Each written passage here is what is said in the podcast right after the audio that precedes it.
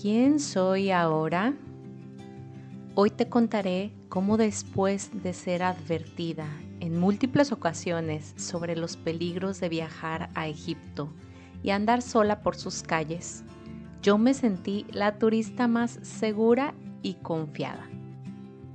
Para este episodio voy a recordarte que estoy practicando desde hace tiempo el ejercicio de mantenerme conectada con la fuente a través de mi glándula pineal. Esto conlleva diversos conceptos como el creer que todo lo que estoy vivenciando estaba de alguna forma pactado previamente a mi nacimiento. Por lo que entonces confío en que a pesar de que mi humana no conoce lugares o cree que es la primera vez que viaja a ellos, mi ser energía ya había estado ahí solo los está reconociendo. Y esto de entrada me brinda una seguridad impresionante. Además, cada que voy a andar por la calle o dejar mi maleta en la banda del aeropuerto o subirme al avión o andar en Uber para llegar a un nuevo mercado en una nueva ciudad, me conecto y esto automáticamente me aleja del sentimiento de peligro creado por mi propia imaginación. Lo que me he dado cuenta que sucede es que permitimos que la mente se nos llene de novelas.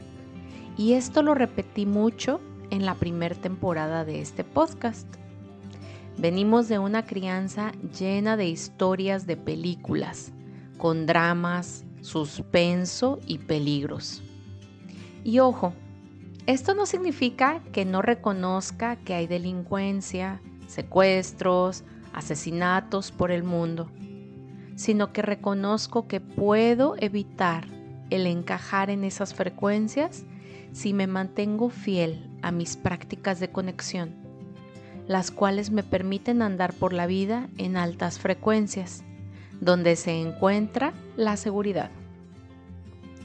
Así que literal, anduve por las caóticas calles de El Cairo en Uber, aprendiendo rápidamente las formas de pago, las conversiones de moneda y hasta el regateo en los mercados.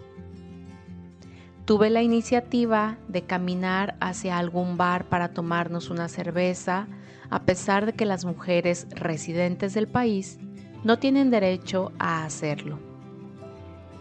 Me animé a preguntar a los locales, me asesoré con nuestro guía sobre cómo disfrutar más el paseo y me permití absorber los aprendizajes.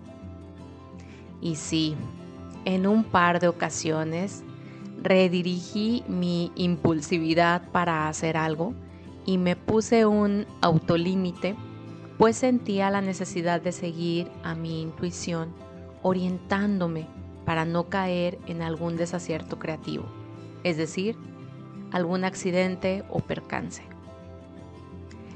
Sin embargo, es así como me puedo sentir segura en lugares que desconozco.